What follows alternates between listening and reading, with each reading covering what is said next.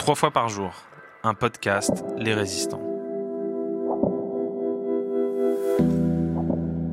Bonjour et bienvenue dans Trois fois par jour. Je m'appelle Florent Piard, je suis restaurateur et épicier à Paris. Je vous invite à découvrir ce podcast dans lequel je vais vous plonger dans un monde passionnant et central dans nos vies, ce que nous buvons et mangeons trois fois par jour. À chaque épisode, je vous emmène à la rencontre de femmes et d'hommes qui œuvrent au quotidien pour nous offrir une alimentation bonne, propre et juste.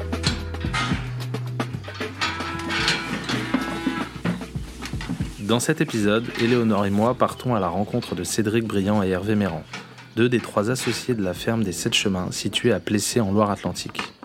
Cette ferme est un des projets agricoles les plus passionnants que j'ai eu le plaisir de découvrir. Nous travaillons avec eux depuis plusieurs années maintenant et avons développé une proximité, un lien fort qui va bien au-delà de la relation marchande que nous avons par ailleurs. Cédric et Hervé, avec Mathieu Hamon, leur troisième associé qui n'apparaît pas dans cet épisode, élèvent une quarantaine de vaches laitières de race bretonne pinoire, une race locale et rustique, le tout en agriculture biologique. Ici, que de l'herbe, pas d'ensilage et un lait gras, nourrissant avec lequel ils produisent sur place de fabuleux produits crémiers et fromagers. La ferme des Sept Chemins produit également, et cette fois de manière intensive, quelque chose d'essentiel, du lien social. Avec eux, on va parler d'élevage, de race locale, de fromage de Bretonne Pinoire, de gouel, d'engagement, de développement local et de plein d'autres sujets passionnants. Je vous souhaite une excellente écoute.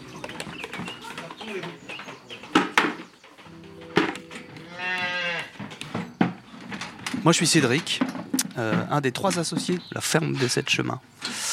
Petite ferme, il y a 70 hectares, alors euh, ça peut ne pas vouloir dire grand-chose, mais aujourd'hui, euh, la moyenne des élevages en France, tout système, c'est 70 hectares par paysan. Et nous, on est trois dessus, donc c'est ridicule. Mais on en vit bien. Donc on a des Bretonnes Pinoires, donc qui est une race locale qui a failli disparaître. Donc on participe à la sauvegarde et qui a à peu près 50 vaches. Notre cadre, euh, on va dire, euh, de valeur, c'est euh, l'agriculture paysanne. On est agréé en agriculture biologique, évidemment. On est en circuit court. L'idée, c'était d'aller travailler sur l'autonomie alimentaire pour nos animaux, décisionnelle. On veut être maître chez nous de nos décisions, de nos choix. Donc pour ça, bah, il faut pouvoir ne pas dépendre de l'amont ou de l'aval. L'idée, c'est de tout maîtriser. On est quand même dépendant du banquier à un moment donné, quand il faut faire des prêts. Mais c'est un peu notre philosophie, c'est euh, dire voilà, on veut sauvegarder la biodiversité, montrer que c'est, on peut faire du développement, du développement économique, du développement euh, culturel, créer du lien social.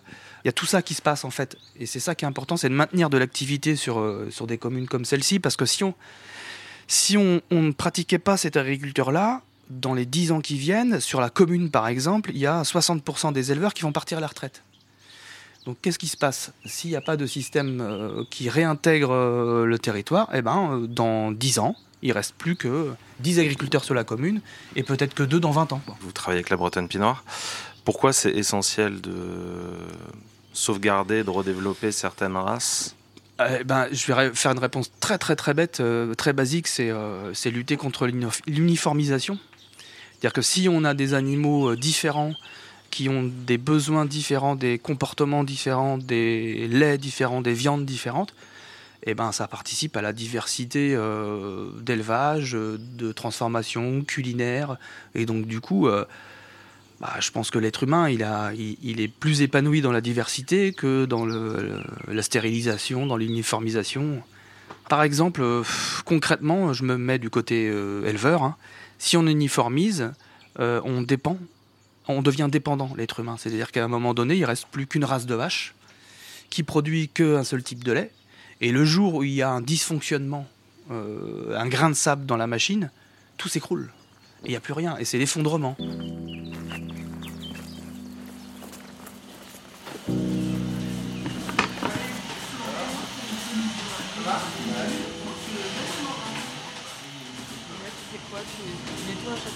Je lave, ouais, c'est ça. On a des, petites lavettes en tissu individuelles là, et on lave chaque vache euh, bien comme il faut pour que le lait soit pas sale. Voilà, donc on lave les pilles et puis après je vais faire les premiers jets.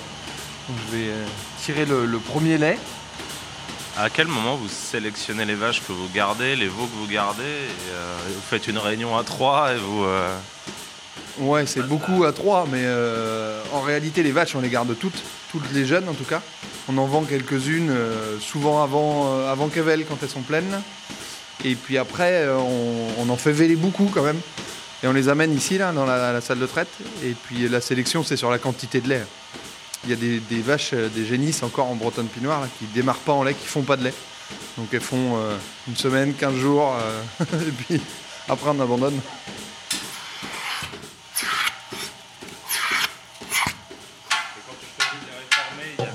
Il y a bien un, comment dire, un, un niveau de lait euh, en dessous duquel tu, tu te dis ça vaut plus le coup de la garder ou... Alors souvent c'est pas le lait parce qu'en fait euh, plus elle vieillit une vache plus elle prend du, du gabarit tu vois plus elles sont grosses en, en vieillissant elles ont du coffre et en général elles font du lait.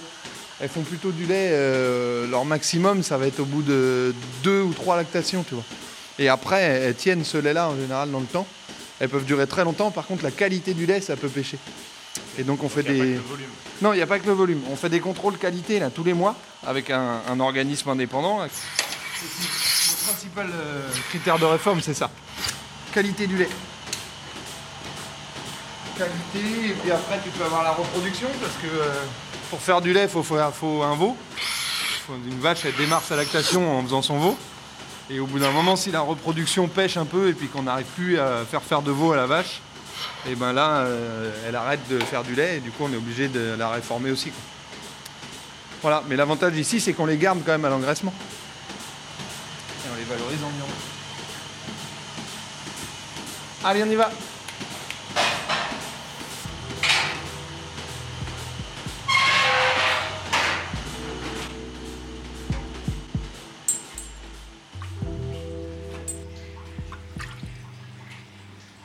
Là, je suis en train de mouler des petits fromages dans la fromagerie, pendant que Hervé est à la traite.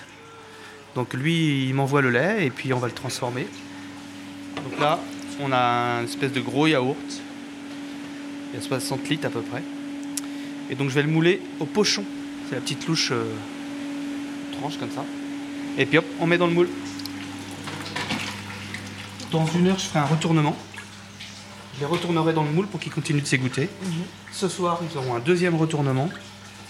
Demain matin, un, un troisième retournement avec un salage d'une face. Samedi matin, démoulage sur grille. Levurage pendant tout le week-end ici à, à 20 degrés, la température ambiante, pour que ça levure, que ça sèche et que ça levure. Et une fois qu'ils ont bien levuré, dans l'armoire d'affinage à 12-13 degrés. Et là, toc, l'affinage commence. On commence à avoir le lait qui commence à changer de couleur en fait avec l'herbe qui pousse là, l'herbe poussante du printemps. Elle se charge, en- elle est très chargée en chlorophylle. Et euh, donc euh, tout de suite la chlorophylle, le, le carotène de la chlorophylle vient se fixer sur la matière grasse.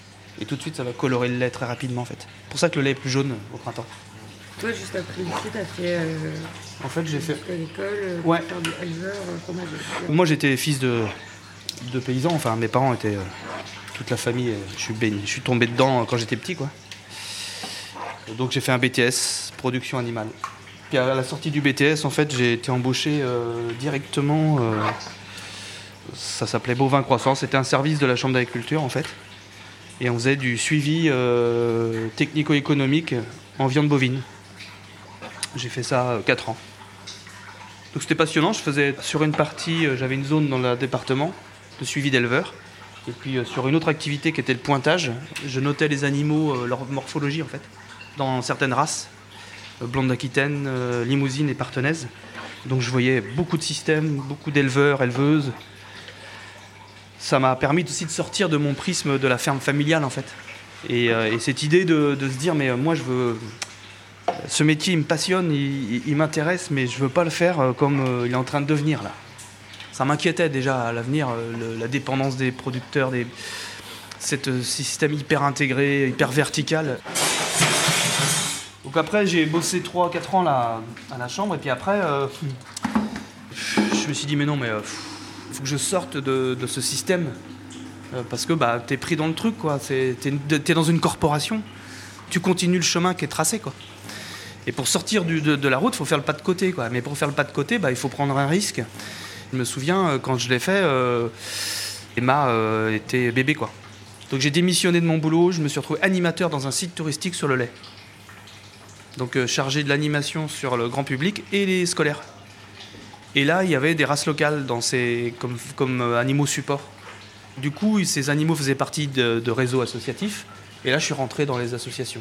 Dès 2000, je suis rentré dans le conseil d'administration de la race nantaise, euh, de la bretonne pinoire. Et donc, bah, j'ai côtoyé. Et puis, je me suis rendu compte qu'il y avait des éleveurs et des éleveuses, ils faisaient ça depuis, depuis 20 ans, 30 ans, quoi. Puis ils en vivaient en plus. J'ai dit, attends, on m'a pas appris ça, moi, en BTS. Déjà qu'il y avait des races différentes que celles, euh, les dominantes. Ah non, même pas en BTS. On apprenait même pas ça. Non, moi j'apprenais en BTS à faire des rations pour des vaches laitières qui produisent 40 kg de lait par jour, avec des farines de plumes, des farines de viande, des pulpes de citrus. C'était en 95, hein, avant la vache folle. Mais l'étudiant en lycée agro qui a grandi dans le coin, il connaît, il connaît l'existence de la Bretonne, par exemple. Ma- Maintenant, oui, dans, l'imaginaire collectif et de la façon dont c'est euh, ancré, c'est encore des vaches. euh, c'est pour s'amuser, quoi. C'est des bobos écolos qui font ça. C'est des, euh, des marginaux. C'est pas, c'est pas crédible. Est-ce que tu peux contextualiser pour les bovins l'histoire un peu des races locales? Parce qu'on pourrait penser en races locales que c'est des races autochtones qui ont toujours été là. Pourquoi elles ont failli disparaître pour certaines et comment elles ont été relancées Et, euh, c'est quoi les enjeux aujourd'hui, à la fois euh, pour les particuliers, pour les professionnels, d'avoir une attention euh, toute particulière? En fait, la notion de race, elle est très zootechnique, en fait. Elle n'est pas du tout anthropologique. Quand on parle de race en, en élevage, c'est très technique, en fait. C'est pour caractériser des groupes de populations qui ont des phénotypes semblables. Et en fait, cette euh, notion de race, elle est apparue euh, au 19e siècle. Donc ça s'organise comment? Bah, En fait, ça s'est organisé très rapidement en France par secteur géographique, par territoire, par région, parce que ben, euh, pour faire reproduire des animaux, il fallait un mâle et une femelle. Bah, on allait chercher le taureau chez le voisin. Et donc il y a des groupes qui se sont uniformisés, et puis on a gardé les animaux, on a fait de la sélection massale, comme on a fait avec les blés, les maïs, les variétés végétales. On a sélectionné les meilleurs animaux qui correspondaient à notre système. Alors, des fois, c'était pas toujours très cohérent en fait. Des fois, c'est juste euh, quelques personnes qui ont décidé que cette couleur-là, elle était formidable et qu'il fallait la garder. Et que c'était le standard de la race. Mais souvent, c'était très pratico-pratique. C'était les animaux les plus adaptés au territoire, selon les conditions climatiques, pédoclimatiques, euh, les organisations sociales aussi euh, des êtres humains. Tout ça correspondait, il y avait une cohérence. Et ça s'est figé les races vraiment plutôt quand même au 19e, 20e siècle. Quoi. Il y a eu une démarche scientifique qui a permis de caractériser ça. Puis après sont arrivés euh, les systèmes d'insémination artificielle, euh, l'échange de reproducteurs. Donc du coup, après, ça s'est développé. Et donc du coup, on a vu des animaux plus productifs que d'autres. Et donc après la guerre, euh, quand il a fallu réorganiser le système de production alimentaire, donc l'agriculture, bon, en 47, le gouvernement provisoire mm, confie à un syndicat majoritaire le ministère de l'Agriculture. Et en 62, Edgar Pisani met euh, une loi qui permet de faire du développement agricole. Et là, euh, on choisit de garder que quelques races productives. Donc on dit que toutes les races qui ne correspondent pas à un modèle choisi à l'époque doivent disparaître. C'est pas dit comme ça dans le texte, mais par exemple, on met des amendes à des gens qui font saillir des animaux euh, non répertoriés dans le catalogue, comme les semences végétales. hein, euh, et on avait décidé qu'il fallait euh, trois grandes races laitières, euh, deux grandes races à viande. S'il n'y avait pas eu des lanceurs d'alerte dans les années 60-70 pour dire mais nous, nos vieilles vaches, on veut les garder. Nous, en Bretagne, nos vieilles armoires bretonnes et nos lits de coin, ils sont vachement bien. Le formica, on n'en veut pas. Bah, c'est pareil, on veut pas des Normands et des Holstein. On garde nos vieilles bretonnes. Et en fait, c'est comme ça que ça s'est fait. Et pour la petite histoire, la bretonne pinoire, il y a eu ces, vieux lanceurs d'alerte qui n'ont rien voulu lâcher. Et ont rencontré euh, une jeune génération qui arrivait euh, du Larzac, pour, euh, si on stéréotype, qui remontait et qui revenait avec des grands cheveux et qui rencontrait des vieux briscards et qui disaient Mais on peut s'entendre en fait. Peut-être qu'on partage pas la même vision du monde parce que voilà, il y avait des vieux conservateurs et des jeunes révolutionnaires. Et il- c'est la rencontre des deux qui a fait que ben, ils se sont dit mais il faut sauvegarder ce patrimoine. Et c'est comme ça que ça a démarré. Et le premier plan de sauvegarde d'une race bovine en France, c'est la Bretonne Pinoire en 1976. En 50 ans, on a failli faire disparaître toute la, la biodiversité domestique. On a des données, combien de races euh, ont disparu? Oui, oui. Alors il y avait euh, plus d'une quarantaine de races en France, je dirais avant la guerre. Et aujourd'hui, euh, il reste 13 races dans les races bovines, 13 races locales. En plus des grandes races dominantes comme la Holstein, la Montbéliarde, la Normande, la Limousine, Blonde d'Aquitaine et la Charolaise pour les races à viande. Mais euh, c'est pas gagné, hein. il y a des races où il reste encore euh, 190, 200 vaches. En prime Holstein, on doit être à 3 millions de vaches, je crois, un truc comme ça. En Bretonne Pinoire, on est à 3000. Et rien n'est rien n'est gagné. hein. Et l'actualité dernière nous le montre. hein.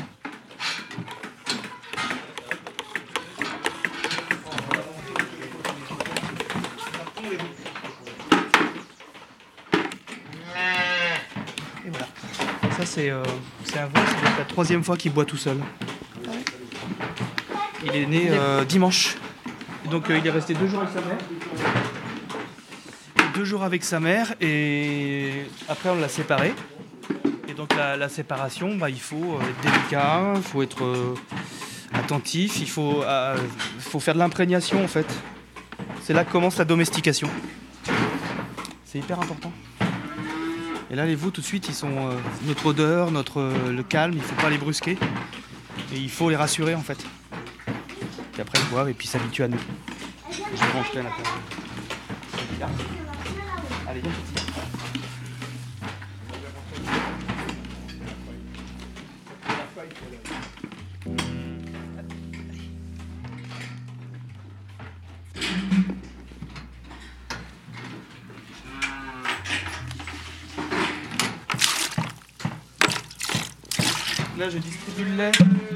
le, colostrum des veaux. Toutes les vaches qui viennent de Vélé, donc elles viennent de, mettre bas. Et ben tout le lait, euh, pendant 10 jours, à peu près une dizaine de jours, le lait, il est euh, ce qu'on appelle le colostrum. Il est très très riche pour les veaux, mais il n'est pas du tout euh, consommable pour nous les humains. Pas fromageable du tout. Donc c'est très bien. On le met aux veaux comme ça. Donc ils s'habituent, ça leur procure l'immunité pendant à peu près 3 semaines, un mois. Puis petit à petit, ils vont acquérir leur immunité euh, à eux. Donc c'est très important qu'ils boivent le colostrum en fait, dès le départ. Sinon, bah, ils chopent euh, des maladies ambiantes. euh. Et du, du coup, au moment du vélage, ça, ça, ça t'arrive vraiment jamais d'appeler le veto? Jamais? Non, pour la mise bas, non. Non. En Bretonne Pinoire, non. Et- On a fait en 17 ans, on a fait un veau en tirant juste sur les pattes du veau qui sortait, mais à la main quoi, sans tirer avec des cordes, rien quoi. En fait, des veaux mal placés, trop gros, euh, ça arrive régulièrement euh, dans toutes les races, euh, pas en Bretonne Pinoire, mais dans, dans toutes les grandes races? Après, dans les schémas de sélection, il y a- on a cherché la, la- la rentabilité. L'exemple, c'est on a sélectionné des races très laitières avec des grosses mamelles qui donnent beaucoup de lait. Bah, dans les races à viande, on a sélectionné des, des animaux plutôt à forte rentabilité musculaire. Et donc on savait qu'une carcasse au crochet, il y avait plus de muscles que sur une race mixte qui pousse doucement, qui... Après derrière, bah, il faut en accepter. euh, voilà, quand on a une Ferrari, euh, bah, des fois, il faut souvent changer les pneus, il faut souvent faire de l'entretien, quoi. Nous, on a des petites deux chevaux. Elles nous vont bien, quoi. Donc elles vont pas vite, mais elles durent longtemps. Là, là, là, là, là, là. Très bien. Tu, pourrais faire un parallèle justement entre, euh, je pense que c'est important de schématiser entre, entre deux systèmes, celui que vous avez ici, euh, et puis un système classique, euh, Primolstein, ensilage maïs. euh, et c'est quoi les enjeux, notamment en termes d'alimentation et de qualité du lait à la fin. Bah, c'est, alors c'est difficilement comparable parce que nous on est sur un système où on est complètement autonome et on maîtrise l'amont et l'aval. Alors que des systèmes comme tu le décris, en fait eux ils sont, euh, c'est des systèmes où euh, tout est vertical, tout est chaque euh, maillage est, délégué. Il y a plein d'intermédiaires en fait. Il y a plein d'intermédiaires à l'amont d'un élevage comme ce que tu décris et en aval. Donc du coup, le producteur de lait en filière, lui, il est qu'un maillon. Et à un moment donné, bah lui, on lui dit, bah non, non, tu vois tes intrants là, tout ce que tu dois acheter là, bah tout dépend du cours du pétrole, que ce soit les engrais, les carburants, puis le, maïs, le soja. Si le pétrole augmente, pouf, les importations, enfin tout est lié. Et puis les distributeurs et les les industriels laitiers qui eux spéculent euh, sur les prix parce que voilà, la grande distribution tire toujours vers le plus bas, donc euh, peuvent vendre des produits à perte en fait pour faire venir du monde dans leur magasin. Donc c'est terrible quand la même année, tout l'amont euh, explose en, en tarif et que l'aval baisse et que ton, ton produit il est invendable. Et ben derrière, le- le- l'éleveur, il est, pris entre les deux, lui. Il décide de rien. Nous, euh, dans, un système comme le nôtre, l'autonomie, elle se concrétise assez facilement. C'est que euh, là, nos animaux, ils mangent l'herbe qui pousse dans les prés, là. Donc c'est vachement bien, parce que ça piège le gaz carbonique en plus. Donc c'est formidable. Et l'hiver, eh ben, on, on va les nourrir avec le foin qu'on a fait pendant euh, la période des foins, et un peu de mélange céréalier qu'on a produit sur la ferme. Donc à la limite, la seule dépendance qu'on a aujourd'hui, c'est sur les semences. Il faut qu'on achète des semences, quand même. Ça, c'est pas complètement euh, résolu, mais on y travaille. Et l'énergie quand même. euh. Et il y a l'énergie. Alors l'énergie, bah, on a du bois déchiqueté. Là, on a des panneaux solaires qu'on a montés sur du bâtiment agricole. Donc on va aller travailler sur cette énergie renouvelable. Mais voilà, il y a encore EDF. euh, L'autonomie, les derniers événements nous montrent bien que on parle de souveraineté d'un seul coup là, alimentaire, énergétique, euh, comme si c'était euh, un truc qu'on était en train de redécouvrir. Là. Alors eux, ils sont sevrés. Au, bout de deux mois et demi, en fait, les, animaux, euh, ils deviennent ruminants. Et donc là, ils vont faire fonctionner leurs quatre estomacs. Et donc, ils mangent du foin produit sur la ferme. Et l'hiver, c'est au foin et au mélange céréalier produit sur la ferme.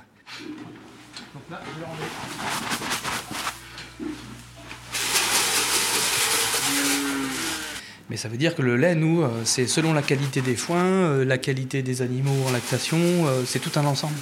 Mais ça veut dire qu'il y a une année sur l'autre, on ne sait jamais. On voit à peu près ce qu'on va produire, mais il y a des années où on va, ça va super bien fonctionner et d'autres un peu moins bien. Nous, on n'a pas de, maïs et de soja pour pouvoir réguler la production. C'est là la différence. En, système classique, en laiterie, pourquoi on a mis le- les fourrages fermentés, les ensilages? Et euh, le tourteau de soja a une protéine très riche en énergie qui accélère la production laitière bah Parce qu'on maintient une production laitière toute l'année et les industries tournent toute l'année.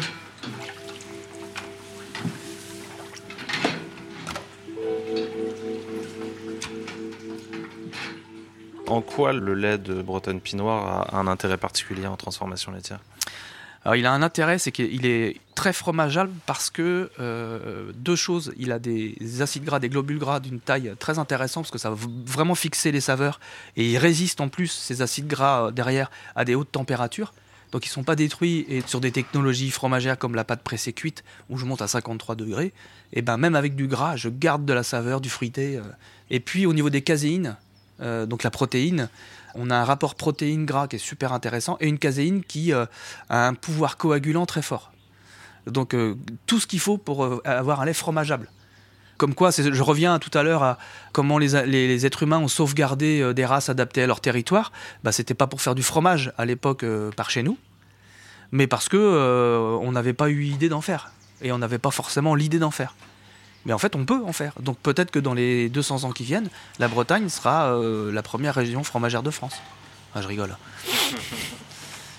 Mais là, on a un lait super, super intéressant. Donc là, ce matin, en fait, avec le lait de mardi soir et mercredi matin, ce matin, j'ai fait des pâtes pressées cuites, les meules. Donc c'est des fromages euh, qui sont, euh, qui ressemblent un peu, c'est les mêmes technologies que le comté un petit peu. Et en fait, nous, on veut montrer que même dans le nord-ouest, là, on a des pâturages, on a une température euh, assez constante toute l'année, on a une hygrométrie assez intéressante, bah, on arrive à faire des fromages affinés, en fait, des fromages de garde, avec des terroirs très différents. Alors, à nous de préserver les, les terroirs, mais justement, nos petites deux chevaux, là, nos petites vaches bretonnes pinoires, bah, elles sont idéales pour faire ça. Parce que du coup, il n'y a pas besoin d'avoir des parcelles de 15 hectares avec plus de haies, où on a tout arraché, où on produit de l'herbe en manière intensive. Non, nous, on préserve les vieilles pâtures avec de la haie pour avoir des écosystèmes, comme en zone de montagne, quelque part. Le, pâturage, euh, les estives, c'est ça, quoi. C'est des. C'est des prairies où il y a plein de micro-organismes, il y a un équilibre entre la flore et la faune, même microbienne, qui permet d'avoir des bactéries lactiques riches et qui permet d'avoir des laits qui se fromagent super bien, quoi. C'est tout un écosystème en fait. Nous les animaux, ils sont juste le médium en fait pour pouvoir exploiter le maximum de ce que nous donne la nature. Nous on accompagne tout ça en fait. Mais à notre sauce, à nous, avec nos ferments à nous, donc le gouel. eh, eh. C'est un lait fermenté en fait, de la famille des yaourts, des kéfirs, tout ce qui est un petit peu à la mode en ce moment. Là, les laits fermentés, ils attirent beaucoup parce que euh, ils sont très intéressants au niveau nutritionnel, très intéressants au niveau euh, digestibilité on est bourré d'antibiotiques et de malbouffe, donc on a besoin de régénérer nos microbiotes.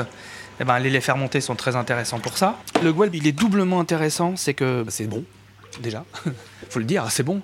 Et donc de la diversité culinaire, euh, et puis de la diversité microbienne. Parce que là, on est sur un ferment indigène en plus. C'est pas seulement un produit, c'est aussi un ferment.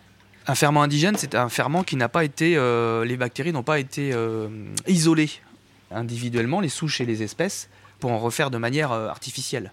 Aujourd'hui, euh, beaucoup de, fromagers utilisent des ferments industriels, euh, lyophilisés, avec des souches où on sait que cette souche-là donne de la texture, cette souche-là donne du fruité. Alors qu'en travaillant avec des ferments indigènes, ben, quelque part, le ferment indigène, c'est un une espèce de consortium. Là, Il y a le produit, il y a les souches de bactéries, et en plus, il s'adapte à chaque ferme. Et derrière, ce qui est génial, c'est que juste en travaillant dans cette philosophie-là, eh ben, du coup, nous, on imagine collectivement avec les éleveurs là, de, de l'association des paysans producteurs de Gouel, sur la démarche AOP, c'est de, c'est de s'en servir en technologie et en innovation technologique fromagère, en accompagnant ce que naturellement euh, la biodiversité nous propose. Donc la sauvegarder, bah, c'est aussi permettre de faire de l'innovation demain. Si j'avais- on n'avait pas sauvegardé tout ça, on pourrait plus inventer, on pourrait plus créer. C'est là l'importance. Donc la démarche AOP, elle, elle, a aussi son intérêt là-dedans, c'est qu'elle nous sécurise. En fait, elle nous donne un cadre, collectivement, pour avancer. Elle nous donne un cadre, euh, une méthode qui peut se transmettre derrière. Et, ben, si on obtient l'AOP, tant mieux. On n'a pas fait un AOP pour vendre plus de produits, en fait. On n'a pas besoin. On vend tous nos produits. Les éleveurs qui ont sauvegardé les races euh, bretonnes, ils ont en même temps sauvegardé ce produit, ce savoir-faire. Il y a une cohérence dans, l'ensemble, c'est-à-dire qu'on ne fait pas que sauver des vaches pour euh, les avoir en collection dans nos fermes. C'est que derrière, il y a euh, toute une agriculture qu'on veut préserver, tout un savoir-faire, un patrimoine, euh, sans tomber dans le cliché du traditionnaliste, quoi, qui veut faire comme c'était mieux avant. Et non, non. Au contraire, c'est montrer que c'est hyper moderne et qu'on peut même faire de la recherche et qu'on peut innover et que peut-être qu'on pourra inventer des fromages avec ça. Donc on commence, on est plusieurs producteurs là, à créer des fromages avec le Gouel comme ferment. En fait, l'idée, c'est que dans la démarche AOP Gouel, c'est que d'une part, on sécurise la démarche, euh, le ferment, le savoir-faire qui a été préservé depuis 40 ans. L'idée, c'est ça, c'est que peut-être que plus tard, il y aura euh, le euh, vacheron de, race locale bretonne au Gouel. Et si nous, les Indiens de la réserve, si en plus on arrive à être reconnus par le ministère comme quoi nos produits euh, font, ont une démarche euh, qualitative intéressante et que, et que c'est viable, ben, yeah. Si tu veux, il y a aussi cette façon de sécuriser la démarche sur le lait fermenté pour pas que euh, quelqu'un nous la pique, mais il y a aussi une reconnaissance de la profession sur le métier qu'on fait. Et montrer que ça participe à une diversification des systèmes en agriculture et que nous, on se place plutôt parmi l'agriculture paysanne, parce qu'elle répond plus à nos valeurs, et que c'est cette agriculture-là qui nous permet de sauvegarder la biodiversité. S'il n'y a pas de volonté politique, on est dans le bassin euh, de la production porcine et laitière d'Europe. Et donc l'enjeu, c'est euh, l'économie de masse, la production de masse. Sauf qu'aujourd'hui, les enjeux de société, les enjeux environnementaux, maintenant les enjeux géopolitiques font qu'à un moment donné, peut-être qu'on va rabattre les cartes, quoi. Ou pas. Nous, on, s'attache à proposer aussi un modèle économique derrière. C'est pas seulement qu'un acte militant. Je suis pas contre le système, moi. Moi, je fais un pas de côté et je propose autre chose. Et puis après, ceux qui voudront s'en emparer, ben voilà, ils participent au truc. Moi, j'ai rien contre l'agro-industrie, mais à un moment donné, l'agro-industrie, euh, bah, euh, elle dit bien son nom. Nous, en gros, symboliquement, c'est une, agriculture de proximité, en circuit court. Alors, ça ne veut pas dire que c'est tout le temps euh, au pas de la porte, évidemment. Euh, des, grands centres urbains comme Paris, il faut bien qu'une ville comme ça soit approvisionnée. Mais on est en direct euh, toujours avec des gens qui partagent nos valeurs et qui se questionnent aussi sur les métiers, comment ils évoluent, nos métiers des uns les autres. Comment on peut les faire évoluer ensemble pour qu'on retrouve. Alors je dis pas que c'est revenir vers le passé, mais avant, euh, voilà, euh, un restaurateur, un boucher, un, boulanger, ben, il allait chercher ses farines, sa viande, c'est en direct chez un producteur. Aujourd'hui, euh, bah, il y a un peu tout ça à réinventer en fait, mais avec les réalités d'aujourd'hui, avec les réalités sociales aussi. Comment on rémunère le travail dans nos entreprises, à nous, les uns les autres. Nous, le but, c'est de, c'est des clichés, mais c'est de se dire, bah, euh, moi, j'habite su- sur un territoire, là, sur une, sur une commune, euh, j'ai des relations sociales avec les gens, et puis j'utilise la nature pour en vivre économiquement. Donc j'ai une lourde responsabilité, je dois pas faire n'importe quoi avec ça. Donc euh, je dois plutôt avoir un système vertueux qui sauvegarde un petit peu cette nature pour que les générations futures puissent continuer de bien se nourrir, de bien vivre sur les territoires, de d'être épanouis aussi dans leur métier et de pas être des esclaves euh, de différents systèmes quoi. C'est ça aussi quoi.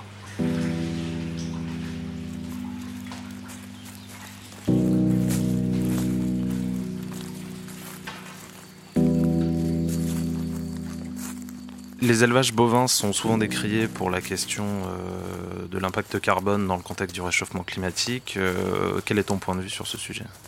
Il y a le carbone et le méthane, c'est-à-dire que les, animaux qui pâturent rejettent moins de méthane à l'éruptation que ceux qui mangent de la ben, euh, manger de la choucroute toute la semaine. Vous allez voir comment ça dégaze derrière. Bah, les, ruminants, c'est pareil. hein. S'ils mangent des fourrages fermentés en permanence, bah, ils éruptent, ils éruptent, ils éruptent. Quand ils sont au pâturage, bah non, ils éruptent moins. Il y a moins de méthane dégagé et le gaz carbonique en plus est piégé euh, par la pâture. Donc quand on parle d'élevage, le- de quel élevage on parle? Et, c'est parce qu'on a artificialisé l'élevage qu'aujourd'hui on a les conséquences qu'on en a. Quand je parle d'aliments fermentés pour les ruminants, c'est euh, en fait c'est l'ensilage d'herbe ou l'ensilage de maïs. En fait, c'est des plantes. Le, maïs, on, peut le travailler comme graine, comme maïs grain, mais aussi comme plante entière du maïs fourrage. Et ce maïs fourrage, en fait, c'est euh, 80% de l'alimentation des vaches laitières aujourd'hui en France. hein. c'est le fourrage de base. C'est la, ration, dans la ration de base, c'est le plat principal. Et après, on y met des correcteurs dessus pour ramener de l'énergie et de l'azote, de, la protéine, pour pouvoir euh, équilibrer la ration. Et ça, on utilise le tourteau de soja. Alors, hum, donc, on est dépendant euh, de l'Amérique du Sud euh, et des États-Unis pour ça. Alors, on cherche l'autonomie protéique aujourd'hui en Europe, mais bon, c'est pas gagné. Et puis, on corrige aussi en énergie avec des céréales. Et ben tout ça, euh, ces animaux-là, c'est leur plat principal. Mais quand on mange euh, du, fourrage fermenté, ben, les animaux, euh, derrière, ça stimule dans leur digestion énormément leur foie. Il est, il est énormément sollicité. C'est des animaux qui, au bout de 2-3 lactations, 2-3 années, quand ils ont produit du lait à ce régime-là, doivent disparaître parce que le foie est rendu. donc, soit au mieux, on leur met des hépatoprotecteurs et, pour permettre de- au foie de tenir 2-3 ans, mais ça, c'est au mieux, quoi. Sinon, à un moment donné, bah, l'animal, il a donné le maximum de ce qu'il pouvait donner, il est essoré, et hop, il, part. Et c'est, là où. Alors, nous, on a des animaux qui. euh, voilà, euh, il y a des vaches là qui ont 13 ans, 14 ans. Elles sont toujours là, elles donnent toujours leur lait. Alors, elles en donnent moins. Mais pendant 10 ans, elles ont, elles ont produit quasiment euh, le même tonnage de lait qu'une vache, une Holstein en 3 ans. Mais elles ont coûté déjà trois fois moins cher à l'éleveur parce que bah, il n'y a pas d'aliments, elles pâturent de l'herbe. et puis, elles sont en bonne santé. Il y a un autre sujet qui est euh, important, en tout cas dans, l'image que les gens se font euh, de l'élevage, sans parler, euh, sans parler de position extrême, c'est le bien-être animal. On a tous une conception, je pense, qu'on vienne de la ville ou de la campagne, différente de ce sujet. Vous, comment vous le vivez à la ferme? Alors moi je parle de bien-traitance. Moi ma notion sur la bien-traitance c'est que c'est tout un ensemble en fait. Euh, c'est la façon dont on les, accompagne à la naissance, dont on les élève, dont on les nourrit. Euh, pour moi l'animal il est partenaire, c'est mon partenaire. Et je cherche, c'est pas un animal que je cherche à exploiter pour en tirer euh, le maximum. Je cherche pas, je suis pas un exploitant agricole. Je suis un paysan qui accompagne, qui vit avec ses, ses animaux et qui a besoin d'eux pour pouvoir vivre. Mais quand ils peuvent pas me donner euh, ce qu'ils ont à me donner, bah, c'est qu'ils sont pas bien. Donc déjà, je cherche à comprendre pourquoi l'animal il est pas en bonne santé, pourquoi il va pas bien. Moi, je considère que je les respecte. Donc euh, quand ils, euh, quand ils ont bien, m'ont bien accompagné dans toute leur vie, bah, à la fin, il faut les accompagner vers la mort. Et là, il y a un gros travail de société à faire sur l'abattage et sur la mort, mais il faut que tout le monde s'en empare. C'est pas qu'un problème de- de- de- d'agriculteur, ça, de profession agricole. C'est qu'il faut que la société s'en empare et pas le balayer d'un revers de main, parce que c'est ce qu'on a fait avec nos vieux, et on voit qu'aujourd'hui, dans les EHPAD, on est bien dans la merde. Donc, eh ben, ça sera pareil. C'est toujours. C'est quel rapport on a nous avec la vie, donc avec la mort. Euh, c'est vachement compliqué ça. Et euh, nous, en, élevage, bah, on, vit tout le temps avec ce, questionnement. La vie, la mort euh, des, animaux qui nous entourent, comment bien les accompagner pour qu'ils ne souffrent pas. Pour moi, euh, aujourd'hui, le, seul souci pour nous, c'est encore de ne pas maîtriser l'abattage sur l'accompagnement à la mort, en fait. Moi, je ne sais pas si j'aurais envie d'abattre mes, propres animaux sur ma ferme. Mais par contre, j'aimerais bien qu'il y ait des outils plus proches euh, qui, euh, où je peux accompagner l'animal jusqu'à cet outil-là, euh, et que je sache que les gens qui y travaillent sont aussi bien traités, parce que les gens qui travaillent dans les abattoirs, au secours, euh, et à un moment donné, on déshumanise tout. Donc euh, si, on si on déshumanise, bah, on est forcément maltraitant. Et euh, être humain jusqu'au bout, c'est aussi avoir de la compassion pour les animaux. Donc déjà bien traiter les gens, et, de, et que les éleveurs et les consommateurs sachent ce qui se passe dans les abattoirs, qu'il y ait une transparence. Et là, moi, je serai en confiance pour amener mes animaux. Mais il y a des, éleveurs, des collègues qui font le choix d'abattre leurs animaux à la ferme. Il y a plein, pour moi, il y a plein de modalités, mais le, cadre, pour moi, c'est celui-ci, c'est rétablir la confiance et, que les animaux ne soient pas euh, délégués et qu'on ne s'en occupe plus. Aujourd'hui, euh, dans le nord-ouest de la France, tous les grands abattoirs appartiennent aux industriels. Il n'y a plus d'abattoirs municipaux, il n'y a plus d'abattoirs euh, dans lesquels on peut avoir accès. Moi, gamin, je me souviens avec mon père emmener une vache à l'abattoir de Blain, juste à côté. c'était à un quart d'heure de chez mes parents. Et ça, euh, voilà, c'était dans les années 80, c'était hier. Et on a l'impression que tout le monde se réveille. Mais ça fait longtemps qu'il y en a qui alertent sur ces sujets-là. Et aujourd'hui, bah, du coup, on est arrivé à des points euh, d'incompréhension et du coup de- de vision manichéenne des choses, alors que c'est très complexe.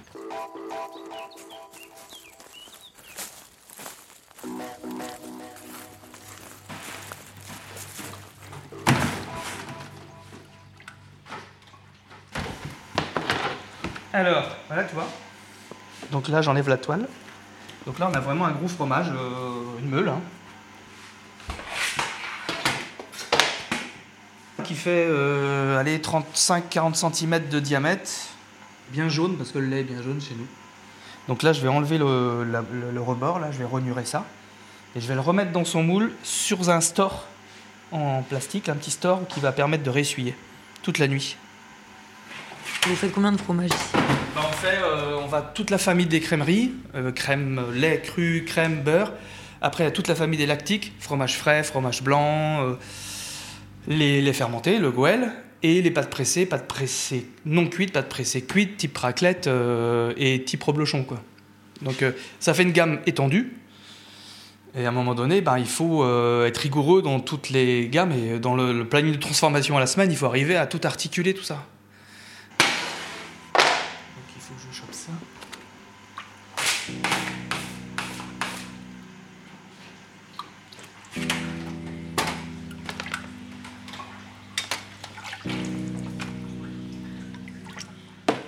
Et là, sur, la ferme, on doit, faire évoluer les choses. On a eu des opportunités foncières, donc on va pouvoir s'agrandir. Bah, L'idée, c'est pas de produire plus pour gagner plus, quoi. C'est pas l'intérêt. C'est de dire bah, comment on va pouvoir euh, consolider euh, euh, notre métier, comment on va pouvoir l'élargir sur d'autres corporations, quelque part, et comment on va pouvoir faire quelque chose de pérenne dans le temps, qui ne, soit, qui ne repose pas sur la capitalisation pure et dure de la richesse créée, quoi. Comment euh, les gens pourront venir aussi s'épanouir dans un projet, euh, euh, même si c'est un projet professionnel, dans le travail, il peut être satisfaisant pour tout le monde. C'est un peu ça qui nous... Mais- c'est- jamais simple ça. Il faut toujours des idéaux quelque part pour aller, pour se dire, bah voilà, il faut être un peu utopiste, un peu, fou des fois. Je pense que si tu si, si t'as pas un brin de folie, tu prends jamais de risque. Aujourd'hui, il y a, une demande forte aujourd'hui euh, en installation. Alors, il y a deux, deux- en gros, pour schématiser, il y a deux parcours classiques. Il y a le parcours euh, familial, transmission familiale. On reprend derrière les parents et puis euh, ça continue. Alors ça, c'est en perte de vitesse plus plus aujourd'hui en France et en Europe. Aujourd'hui, les fermes, elles ont grossi, elles ont grossi, elles ont grossi. Et aujourd'hui, quand tu dois reprendre un million, euh, un million cinq cent mille euros de capital, bah, comment tu fais quoi? Quand tu as 23 ans, tu n'as pas vu grand-chose, et puis que tu as des frères et sœurs, et puis qu'il y a du capital immobilier en plus. Alors que dans nos systèmes, bah, on attire beaucoup, alors euh, c'est vraiment très stéréotypé, très schématique, mais on attire beaucoup de gens de l'extérieur du milieu agricole, des néo-ruraux. Donc quand on est ingénieur informaticien à Paris euh, et qu'on veut devenir paysan, c'est pas facile. Alors euh, quand on a la tête bien faite et de la méthode, bah, sur le papier c'est super simple. Sauf qu'il y a la réalité, qui est, euh, c'est des métiers de savoir-faire. Parce qu'il ne suffit pas de trouver euh, de la surface, avoir un après bancaire et euh, avoir fait trois mois de stage, quoi. Si c'est ça, le garde-fou, c'est pas suffisant. Et à un moment donné, les garde-fous, c'est vraiment avoir suffisamment d'expérience, de maîtriser son sujet. De toute façon, le financeur, il le sait tout de suite. hein. Il le voit assez bien. Et donc, quand tu galères à te faire financer par un banquier, souvent tu dis, bah voilà, le banquier, euh, il veut financer que des gros projets. C'est pas vrai maintenant, ça. Ça les intéresse de financer des petits projets comme ça, parce que pour eux, pour leur image, ça, leur sert. Mais derrière, souvent, c'est parce qu'ils sentent que c'est fragile, et qu'il manque de garanties. Et il y a des garanties qui peuvent être des garanties financières, euh, de la famille derrière qui t'aide, euh, bon, euh, vas-y, on te finance. Mais il y a aussi la garantie de savoir, tu maîtrises ton métier là. C'est un métier, en fait, c'est pas une envie, quoi. C'est pas. Donc il y a ça. Et puis il y a euh, les investissements, c'est-à-dire qu'il ne faut pas non plus s'enflammer. On est sur des petits systèmes qui vont dégager un chiffre d'affaires qui sera limité. Donc tu vas travailler sur la valeur ajoutée, mais euh, qui n'est pas extensible. Pas tout de suite, à moins que tu te diversifies, que tu agrandis ton, ex- ton exploitation. Mais sur un volume donné, euh, pendant les dix premières années, tu vas pas pouvoir aller, quand tu seras au taquet de ta valeur ajoutée, de ta marge, tu n'iras pas plus loin. Donc ça veut dire que tu as un niveau de vie maximum que tu peux atteindre. Donc il faut être bien d'accord avec ça. Tu as 50 hectares, tu as 25 vaches, ben, tu vas pas pouvoir faire euh, 300 000 euros de BE. C'est pas possible. Et derrière, il y a le travail, la pénibilité du travail, travailler tous les jours quand tu es tout seul. Donc comment se dire, bah, est-ce que j'ai vraiment envie de travailler seul? Si c'est pas seul, si c'est en collectif, c'est comment j'organise le collectif, comment j'organise le travail, comment on partage les valeurs communes. La technique, elle s'apprend, mais déjà, il faut partager le projet. Il y a tous ces aspects-là, en fait, qui sont hyper importants. C'est que de l'humain, ça.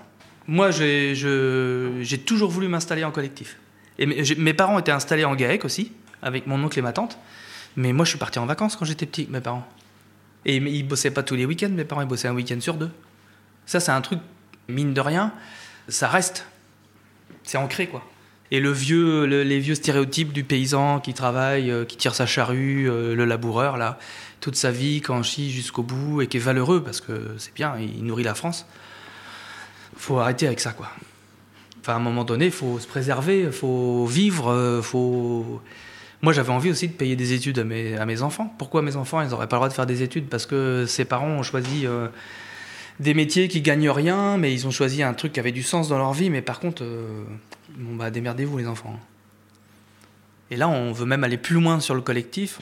Donc là, l'idée, ça serait d'aller vers quelque chose qui ressemble à une SIC, une SCOP euh, dans la philosophie, peut-être dans les statuts euh, à l'aboutissement, pour pouvoir créer quelque chose de collectif au niveau agricole, avec sa valorisation, et qui fait que dans la transmission de l'outil, eh ben, il y l'idée, c'est que l'outil il sera toujours là, et que c'est les personnes qui rentrent et qui sortent, quoi. C'est pas euh, Cédric, Mathieu qui vont transmettre leur patrimoine en capital euh, et qui vont en retirer plein de bénéfices, quoi. C'est pas ça l'idée, quoi. Sinon, on aurait fait, euh, fait d'autres métiers, quoi. Mais notre, notre façon de voir, d'organiser notre, notre élevage, en fait, ouais, ça fonctionne. Ouais, ouais, on en vit bien économiquement. On on cherche pas à être riche. hein, euh, voilà, on se rémunère euh, correctement. euh, on paye tous nos emprunts. On n'est pas endetté. là, on a investi un peu sur un projet futur. Voilà, c'est la vie d'une entreprise comme une autre. on y passe du temps. On, est très fortement impliqué. Mais comme tout, enfin, toute petite entreprise, comme les autres, quoi.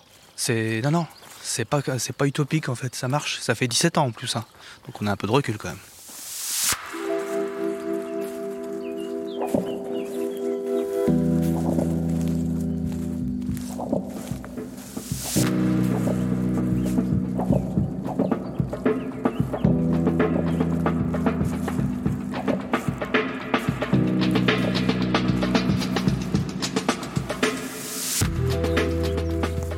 Merci à Cédric et Hervé de nous avoir ouvert les portes de leur ferme et pris le temps de partager leur expérience et les convictions qu'ils défendent.